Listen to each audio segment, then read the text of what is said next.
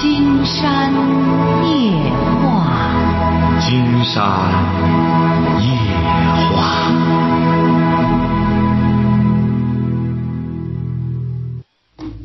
晚上好，听众朋友，我是您的朋友金山，很高兴和朋友们相会在午夜。马上接我们朋友电话哈。喂，你好。喂，你好，金山老师。哎，我们聊点什么？哎，你好，那个我想聊聊我的那个婚姻，我想让您给我出个主意。啊，您多大了？呃，二十五岁。啊，怎么了？那个是这样的，就是我和我对象是当初是去年九月份，然后领的结婚证，当时是偷领的结婚证。什么偷领的？就是我父母不知道。啊。然后那个领完结婚证之后怀孕了，但是我父母一直，就是我和我男朋友谈的，就是我和我对象谈的时候，我父母一直都不同意嘛。然后那个我就和他偷领结婚证了，然后怀孕了，怀孕了，后来一直都没敢告诉我父母。三个多月的时候，我对象就是带着我去我家，然后我父母当时就是说还在气头上，就还，哦，我后来给我父母写了一封信，他们知道我领证了，但是不知道我怀孕。然后还在气头上，当时没有，就是没有很好的招待他。然后他在回去的带着我回去的路上，给我发了给我爸发了一条短信，说我怀孕了。然后把我爸给就是一下子听到这个消息就惊呆了，就就气，气的就就是高血压了。然后我父母就是要求我把孩子给留了，因为还没有办婚礼。然后最后就是把孩子给留了。然后现在就是我和我对象也举办不成婚礼的，就这样一直拖了一年多。呃，就是拖了一年多，到现在也举办不成婚礼。我就想问一下，这个婚姻还有没有必要再维持下去？你是干嘛的？呃，我是在政府部门工作。他呢？他也是。嗯，你家里为什么不同意呢？呃，我对象比我大六岁。大六岁什么意思呢？就这个六，你家里觉得不顺？不是，就是嫌大的太多。因为我们家在小县城嘛，还有一个就是我父母可能就是通过各种各样的途径打听吧，就是有一些不好的一些事情，所以说是。怎么不好的事情了？人家？嗯，就是我对象以前的时候，就是他在工作的时候和大学里的一个女孩谈过恋爱。嗯。然后他上着班，他和就是和我一个同龄的上着大学的女孩谈恋爱，还有就是他家庭的关系可能是处的不太好。您什么意思呢？首先你是什么意思呢？我当时就是我别当时了，就是现在。现在我也不知道该何去何从，要不然就不给您打电话了。那您对象什么意思呢？我对象现在就是，我对象是个比较优柔寡断的人。他多次跟我说，就是发生那件事儿之后，他要他选择是要离婚的，然后但是一直这个婚也没离成。那看来就是不好往前走了。嗯，你也把孩子打了，人家这样和你，人家人家也没什么过错呀。你说大六岁，你家里就非得嫌大，那再找小的就成了。你这个人家又不能说再活回去。你这事儿就是你家里的问题了。比如说，人家年轻人在大学的时候谈个对象什么，这算什么过错？你想想，这位这位小姐，您觉得您家挑的这个，他都在理吗？关键不在理呀。嗯，其实这个在不在理，到现在这一步了也不好说了。我就想看，就是往下怎么走。往下还怎么再怎么走啊？往下没什么可走，不想走就。打住之后就分开了。想走的话，竟然觉得你俩挺好的。你说你非得弄成这样，你这……嗯，不是啊，是当时就是，哎，因为年龄比较小嘛。我对象说，当时说，不论发生什么事情，就是不要孩子，只要和我在一块儿就行。我也是。竟然觉得你俩年龄啊都没什么可拿着说事儿的。他比你大六岁，也大不了多少。说白了，这。这在这在什么来说？你知道，经常告诉你哈，这位朋友哈，你知道在日本他们怎么教育那些小伙子吗？他们上学都是这样啊，他们都是这样，他们都是这样教育那些孩子。因为那些孩子都上中学了，日本人都告诉他们说：“你们的女朋友还没生呢，所以说你们一定要好好读书学习。”就是什么意思啊？他们上中学的时候都在青春期，都琢磨男孩女孩的事儿。那么老师就告诉他们，说你们的女朋友还没出生呢，你们等到你读了大学，等到她也出生了，等到你毕业的时候，那么你的女朋友也如花似玉了。当然，他这个呢是带有带有一种寓意，也不是说大家非得女孩子非得找一个比自个儿大多少的，不是这个意思，而是说怎么着呢？男的大点儿，这算不上什么。再者说，一共大六岁，这还算什么呀？你说你要非得拿这个说事儿的话，金山觉得那这就没法改变了，因为他不可能再小。现在不是没拿年龄说事儿吗？而是说这段婚姻嘛，不是？那这段婚姻怎么了？你要在意这个年龄的话，我就不和他领证。那这段婚姻怎么了？这段婚姻究竟是？现在就是我老公吧，就是就是我们举行不了婚礼，就是说就是。那这不就是你不举行吗？你老公也不想举行了吗？哎，对啊，他就是。想着分开的啊，人家可能就生气了。一看这样，你说他可能就很生气了。这一弄，是不是啊？嗯，哎，那是不是这样的就没有必要再坚持下去了？就离婚就可以了？金山没说离婚，这个东西全在你两个人得努力。婚姻就是这样，一个人使劲不好使，他必须得两个人去努力。金山觉得，你俩这好的时候都没法努力，现在你父母都掺和进来了。你觉着再怎么努力啊？你本身也听你爸妈的，把孩子也打了。你说你这时候再怎么努力呢？关键是，嗯，不是，关键是不是行？金山觉得你俩本来是挺好的，你本来呢，你父母呢也没有特别明确的，就是占理的理由。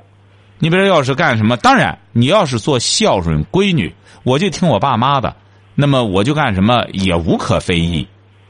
只是你这个事儿呢，你不要你说你这个事儿，这不在拿着自个儿在在折腾了吗？你既然是这样，你既然你家里这么坚决，你也了解你父母的这种立场，你也听他们的，你干嘛要偷偷摸摸弄这些事儿呢？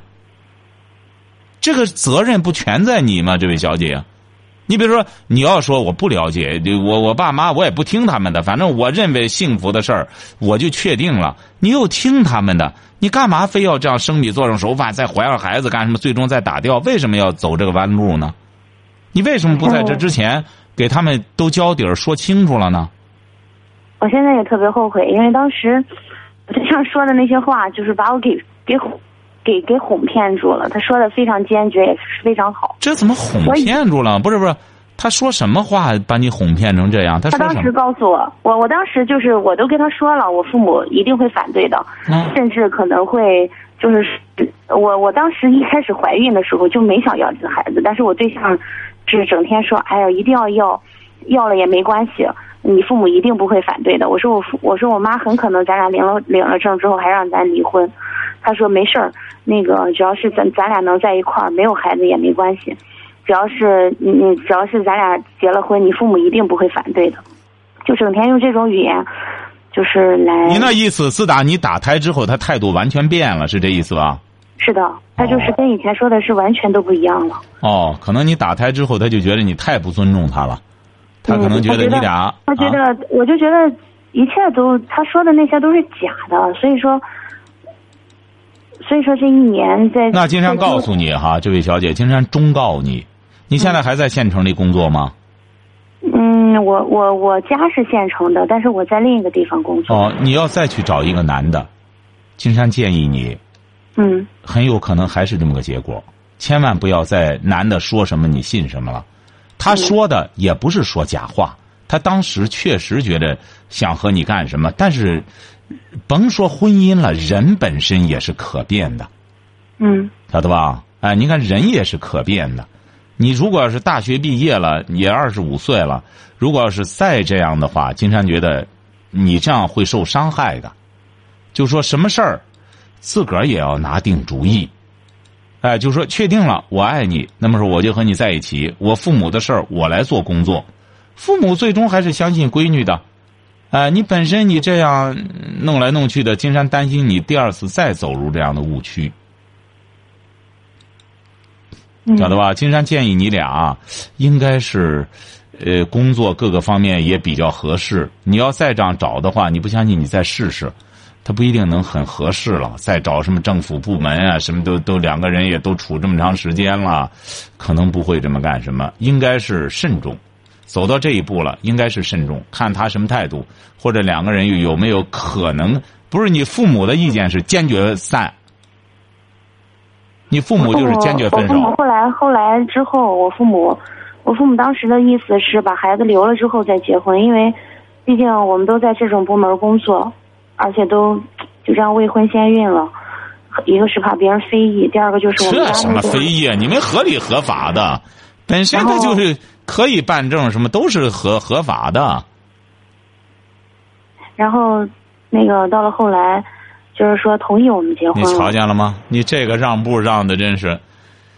哎呀，成啊！要是你父母同意了之后啊，金山建议你，也可能你男朋友、你对象啊一时说气话，你也应该包容人家这种。老师是这样，就是我父母同意了之后，我对象觉得我父母很欺负他，然后觉得也很欺负他家，然后他家还有他就不同意了。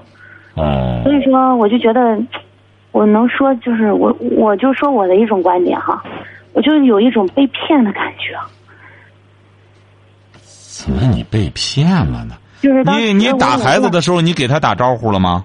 他知道我父母就是他当时我我就跟着他，然后藏，他把我给就是类似于藏起来了吧？我不见我的父母，然后我父母就是向他要要，就是我不见他嘛，我对象也不想让我过去，然后就我父母一直给他周旋，给他说一这个孩子一定要留了。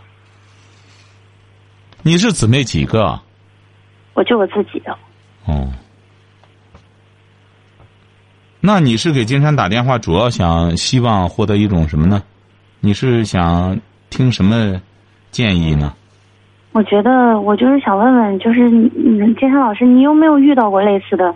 就是您做节目那么多年了，有没有遇到过类似的情况？他们如果这种情况太普遍了，这没什么，不是您没有什么特别之处啊？关键是太普遍了吗？是啊。对象说。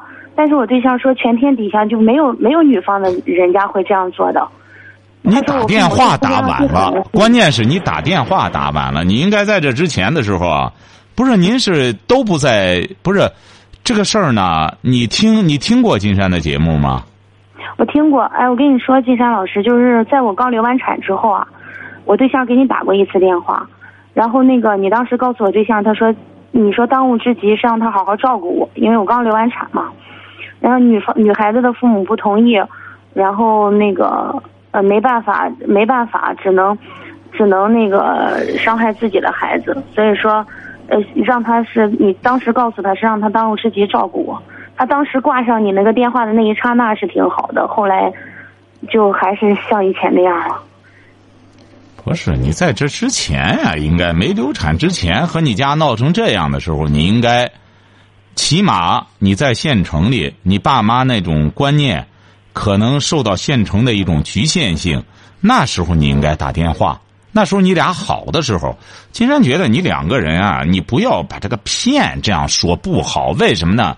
这个两个人好的时候，你说海誓山盟能说是假的吗？你说两个人年龄也都不大，海誓山盟这都不算假。你说最终闹掰了，您这一说，您想想这位小姑娘，那所有离婚的当初的时候都是假的，他这个关系也是两好隔一好，他这两个人呢相互尊重，人都是怕敬而不是怕恨。你比如你一开始家里如此坚决要让你打胎的时候，这时候你和你对象应该给金山打个电话，金山也记起来，已经打胎了，谈什么？因为你两个人本身他又没违法，你就怀孕了再登记，照样可以办娃娃票，都是合法的。在这在在在几个月之内，你说他有什么不可以的呢？六岁也不是一个多大的岁数，关键还是个观念的。你搞得你俩都相互伤成这样了，你看他也有怨气，你也有怨气，到这时候了，你才面对这个问题。你爸妈才开始让步，在这之前的时候为什么不打电话呢？既然你们听过金山的节目，在这之前解不开了。你这现在都怀孕三个月了，你得非得让打，怎么办呢？那么金山要了解了解，你们基本上相条件相当的话，为什么不能不能解决这个问题呢？该补救的，你比如那时候你说搞婚礼什么的，金山估摸着你对象都能接受。你家里都挺干什么的时候，你说现在弄得他心灰意冷，实际上打个胎也无所谓。你打了之后再重新开始也未尝不可。为什么就因为呃流这次产就要离就要离婚分手呢？这也不是理由啊。那个我对象就把这个当成理由，然后他这什么理由？当然他还是没经验，他还是觉得哎呦，觉得原来很完美，怎么着？未必。这个事儿就是这样，你这个孩子，这不是说这第一个孩子干什么之后，哎呀，所以说啊，你这个你这些都不是理由。像现在你流产了，插一段话哈，就是我们俩刚认识不久的时候，就这不是第一个孩子，我已经留过一个了。那时候因为没给他怀，嗯，因为我们我们俩没领证，我当时流产。那所以说更没关系了，那这都是第二个了，这还算什么理由啊？是不是啊？第二个了。他觉得，他就觉得我父母是天下就是最狠的父母。他说没有会这样的，他没有，他没有。你父母呢是挺狠，再怎么说的话，但是话说回来了，人家有自己的理由啊，人家父母有父母的坚持啊。你这个事儿，你对象也不能左右你父母啊。那么人家都这样了，可能你家就这规矩，那么我们家就要坚持这规矩，也不能说父母就完全做错了。这个事儿呢，金山觉得不要这样。你这个对象啊，也是在头脑发热。你这样，金山觉得你俩不要轻易的都这样了，不要轻易的分开。为什么呢？你再找这么一对儿比较圆满的姻缘不容易，好不好？你俩看看都冷静下来，或者不行的话，可以再给金山打电话。金山觉得你们这这个事儿不至于构成离婚的理由。本来你们就不尊重老人。你本来你这事儿的话，你早给大人打个招呼不就得了吗？早打个招呼，你父母要不同意的时候，你再给父母做工作，你这样让父母感觉到受骗了。哦，你给我生米做成熟饭，那么这样的话，我还就不接受这现实。所以说，他都是较劲的结果嘛。所以说，这个谁也别怨了，过去的事儿啊，就不要再怨了，大家往前看。一个国家都是要往前看，个人的事儿更是如此了。你说你陷在里头干嘛呢？不是金山老师，现在是这个情况哈，就是我父母在这件事儿之后啊，一看我们两个就是一直在这较劲，然后给我对象谈过很多次话，就是包括我流产这件事儿，也跟他说，可能叔叔阿姨做错了，那个但是咱日子是往前过的，你们得往前走，往前看，让我们俩好好过。然后我对象就觉得我父母就是他。我就想，我就想，您您稍等哈，那个金山老师，我对象想跟你说。啊，成成，让他说吧。嗯，哎，你好，金山老师。喂，你好啊。你好，金老师，那个 不好意思啊，那个就是我想说的是，就其实这个事儿，之前给你打过电话，之前都过去有一年了吧，然后，因为到现在，之所以到现在这这个情况呢，也是就嗯，因为一个就因为那个事儿有了矛盾，然后后来发现很多就之前没有发现的问题，然后你说这不后来那个我对象现在。因为他流完流流孩子流产那个事儿，我我父母他不大同意，然后我父母也也不高兴这个事儿。但是我对象现在对，就是我当时我父母不让他流产这个事儿，他他非常的介意，说的也很难听，也就是我一和我吵架，就直接就给我爸我妈打电话，就就拿电话就说喂你是谁谁的爸爸啊？你那个我是谁谁谁？你儿子怎么样怎么样？就就就就现在就成这样，矛盾，嗯，就是很什么？他他那边脾气比较大，脾气比较大，他那个就是现在。他非常就是他他他觉得他他觉得当时哎呀我我跟我跟他领证这个事儿太错误了，然后就就就觉得我我应该就是遭到报应。他说就现在就这样想，觉得我当时呃就当时你哎你你当时你骗了我领证你干嘛？你现在现在就老这样说。金山觉得是这样，这位小伙你听着哈。嗯。呃，这个女孩子就是这样，她呢，呃，说这些话呀，你也感觉到了，你两个人说白了走到今天。也是，他也是没法回头了。你要聪明的话，金山觉得你也应该，你也应该从自身的角度考虑一下。你再怎么说，你说你三十多岁再去找别人，这个感情再到这个份儿上，也得从头开始，也很累。为什么你现在对象他又想着回头干什么？他也想了，他不回头再往前走也挺累。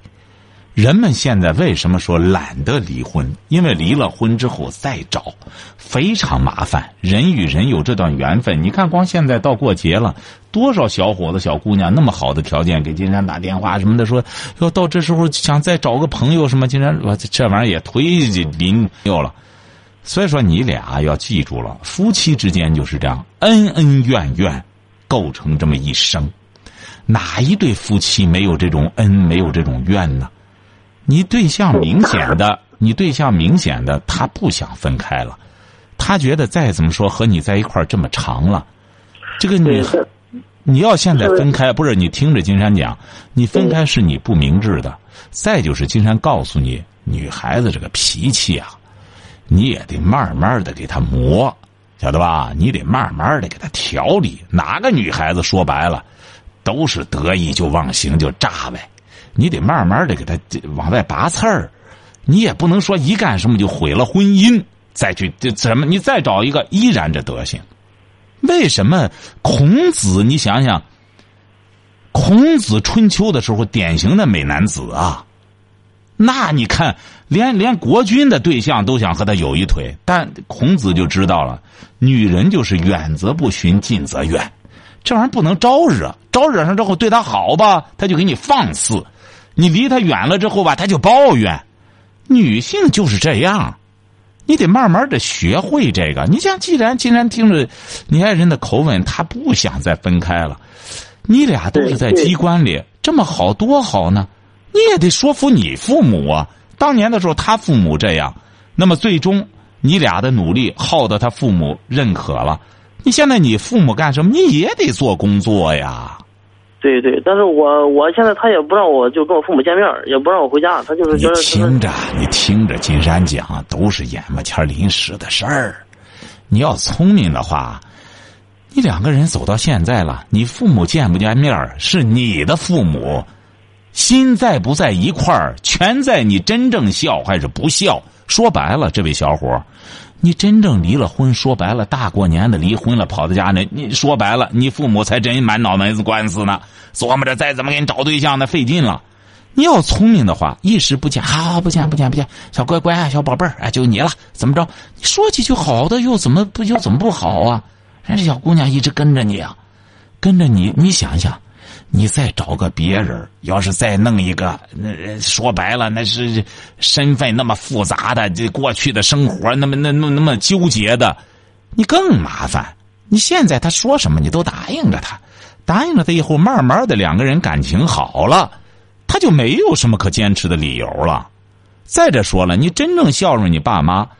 你在心里向着他们不就行了吗？你悄没声的该给他们打钱，该干什么不就得了吗？不就临时的事儿吗？你不相信，你和你爸妈悄悄的沟通一下。你说我是离了婚的，光身一人回家好，还是我好好把这桩婚姻处理好？你再怎么说，人家这女孩她爸妈最终也认错了。你这个人就是这样，杀人不过头点地呀。人他爸妈最终也认错了，女孩子。没有我，我就一直没没说这个事儿，就是他。不是你听着，你听着，我也做错了，因为。不是你听着，对呀，你也错。再就是你听着，人家这女孩子现在也是想着干什么了？你干嘛要坚持离婚呢？你这样做是不对的，金山觉得这位小伙儿，你这样做是不对的。你两个人风风雨雨的走到现在，人家一直不离不弃的跟着你。你说你回过头来，人家这刚打胎，你回头说要离婚，你这个做法，金山觉得，你要走了这一步，你会后悔一辈子。你不相信？金金山这话撂这儿，给他让个步，他一直跟打着你，什么事儿多说点好听的。再者说，你别看大五六岁，甜言蜜语的说说这玩意儿，这玩意儿说又舍不了什么东西。所以说到过年了，你别找不痛快，好好的安慰一下他，两个人呢重新规划一下，呃，彼此啊都给双方的，他现在一时呢不能拐弯，你就先容忍他一下。这个人就是这样，这位小伙你记住了哈，人，你对对方付出了，对方，你敬对方，对方显然会敬你。金山也听出来了，你这妻子也不是那种不懂事儿，也不是那种说蹬鼻子上脸的人。所以说，你记住了，你现在充分的谦让他，他将来会加倍的回报你的。这个人就是这样。为什么聪明人都是一开始先给对方施恩？谁占了主动，那么谁就会得到双倍的回报。你看，很多人都是这样，一开始先给对方，人家和他没啥关系，我给买个小礼物吧。你说好好给买了，你必然得给人家买。人家给你买个十块钱的，你能给人家买个十块的吗？你必然得买个二十的。所以这个人就是这样，聪明的话，你要占主动。所以说，金山告诉你这位小伙，你这个婚姻百分之三万的不不该离。女孩子像你说这种情绪，哪个女孩子都会这样，晓得吧？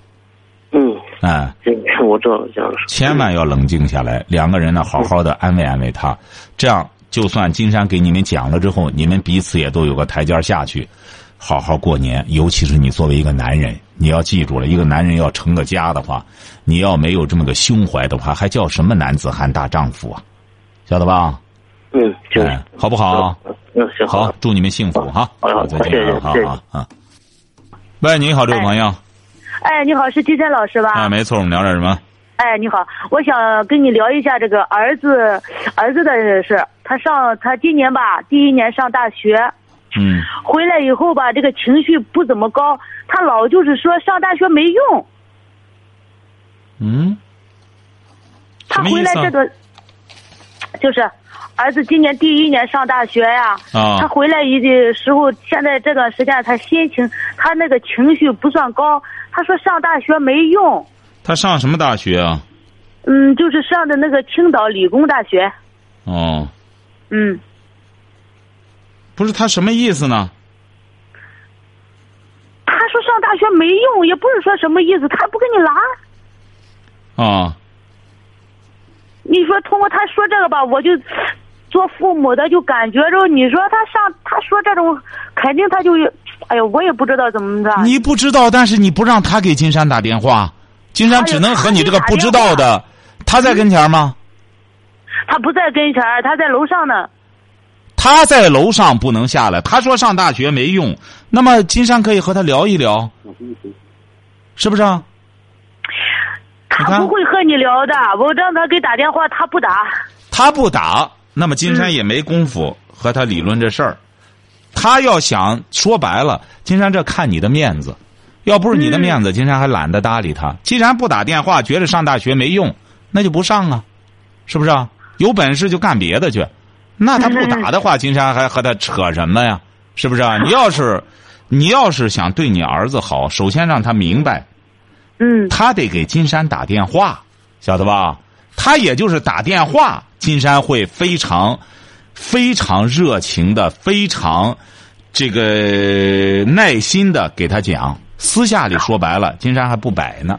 你想，金山这味儿，你私下里能搭理吗？啊，金山老师啊，啊我也知道，我跟他说好几次了，让他给你打，他不打。那不打就先你要不你和我交流一下，你看我怎么能够开导开导他呢？和你说没用，因为怎么着呢？你也不知道大学。金山会问问他，那上大学没用，干什么有用啊？你看问你吧，上大学没用，干什么有用啊？既然要和你对呀、你说，我也就是说，现在这个社会让他多学点知识，多学了有什么用啊？我就跟你跟他说，我说金山老师说过，多学知识才能长见识。没有没有没有没没，金山没这样，金山不是这个意思。学知识啊，得学会选择知识，这个知识啊太多了。你比如说，当他选择出这么一个答案来的时候，说明他上大学的确没用。他已经上了快一年了，他得出这么个结论来的话，金山觉得他上大学真没用。起码大学对他来说没用，晓得吧？哎呦，我也是挺愁的。他一开始上大学的时候，他情绪挺高的。他说我好好学考研，结果他现在回放假回来，他这样一说，那当然着，急这位这位女士，金山告诉你啊，不光你这儿子，很多人就是这样，所以说金山才写书要启发这些人嘛。那怎么来使这怎么这个知识啊，不是任何人学了都有用。金山告诉你哈，你是做什么的？就他跟他说，我是做服装生意的，金山老师。你是做服装生意的，这位女士，金山告诉你哈，你比如说，一块布对你来说，那就是一件衣服，是这样吗？对对。但是对一个你看还没讲完，还没讲完，什么哎，金山老师，什么？啊，金山老师，你说，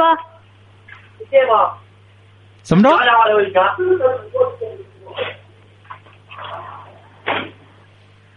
啊，行，金山老师，你说，说什么？啊，你说行，我听着呢。不是他在说什么呀？呃，他说不接。啊，那不接就算了，不接算了。这好了，金金山觉得你先，他什么时候想听的时候再说吧，哈。金山也没时间和他废话了，真可笑 哎呀，所以说，实际上有些问题呢，金山不是说，呃，不耐心回答，而是金山也希望我们的听友呢，也在不断的成长，和金山夜话一同成长。实际上，您像刚才那位母亲，在说他儿子就读大学之后，你别像孩子这种不屑于和父母沟通，或者是不想沟通的，像这种情况，金山觉得形成这种问题啊，都比较复杂。哎呀，不也不能单怪一方哈。你比如说，金山呢，最近听到一位朋友讲了一个事儿，就说也是报社的哈，他们就说，他们报社呢去了。去了一个小伙子实习，实习呢，这小伙子是个九零后，哎，实习他们觉得呢，说也不错了，大家都挺熟了，觉得也没拿他当外人儿，平时也聊的挺好。就有一天呢，就说：“哎，小谁，嗯，你帮我们一块儿烧烧个盒饭上来吧。”哎，小伙子接着就瞪起眼来了，接着就翻脸了。呃，也不是说翻脸了吧？那小伙子很简单，我我是来实习的，不是来买饭的。哎，结果是他们都非常惊讶，哎，说看着平时挺好的，怎么让他这怎么着了？哎，于是说就在他们单位传开了。你像这个说六十年代出生的朋友就说了，哎，这这人太自我了，这这简直是太太不像话了。说八十年代出生的朋友呢，就说：“哎呀，你像我们吧，还得买房。你像这九零后出生的吧，他爸妈基本上都给他把房子买好了。为什么呢？九零后出生的，他爸妈都是七零后或者什么的，条件都好了，经济条件都好了，说都给他有房了。所以说他呢，房车都不愁。所以说现在有一个词儿叫什么呢？叫闪辞。”原来有闪婚哈，有裸婚，现在有闪辞、裸辞，就什么意思呢？你们上班上的好好的，明天不来了，哎，就是什么也不干，什么就走人了，哎，就这样的。那么有七零后就说呢，哎呀，这九零后啊，太不聪明了。要是哪个九零后谁先不自我，谁肯主动的讨好上司和同事，他准是赢家。哎，这是七零后这样评价。哎，这小子太傻了。金山就发现为什么会出现这种情况，发现很多朋友啊很踊跃。今天发这条微博之后呢，没想到很多朋友都都都这个什么。经济、金钱、各种商业过度发展带来的后果，就是什么都商业化，没人情味儿。别看现在各种各种节日越来越热闹，真幸福吗？真快乐吗？也就是购物有点快感，根本不是快乐。人情味儿越来越缺失，这是一个把袜子塞到什么里的这个哈这个。这个虫子说了：“想吃饭自己买呀，不要再黑我们九零后了。这看来是个九零后，这个七零后就不了解九零后。你看，所以说他那意思让他这样干，那么相当于他就是背叛了他那九零后了，不按照那些九零后做人的标准了。实际上，就今天先念念这这这什么挺有意思哈。他说：你们光看我们自我任性的一面，而你们。”你们也是从自我任性开始慢慢长大的。我觉得这件事我们九零后做的很对。我们不久，我们不欠任何人的。这九零后的，对，竟然没想到这么些朋友参与哈。这个是爷，就是一农民。合同上有买盒饭的规定吗？哎，这你看说都很到位。为什么呢？实际上也有专家谈到这一点，说这个九零后啊，就是契约的一代，就是契你你和人家签合同，单位也是和人家什么事儿都合同办事儿。当然，人家九零后也来了以后，也是按合同办事儿。你合同来了，你到时候你们单位和我瞪着眼在这签合同干什么？我也一样一样的和你契约化，我也和你按合同办事儿。哎，好，今天晚上金山就和朋友们聊到这儿。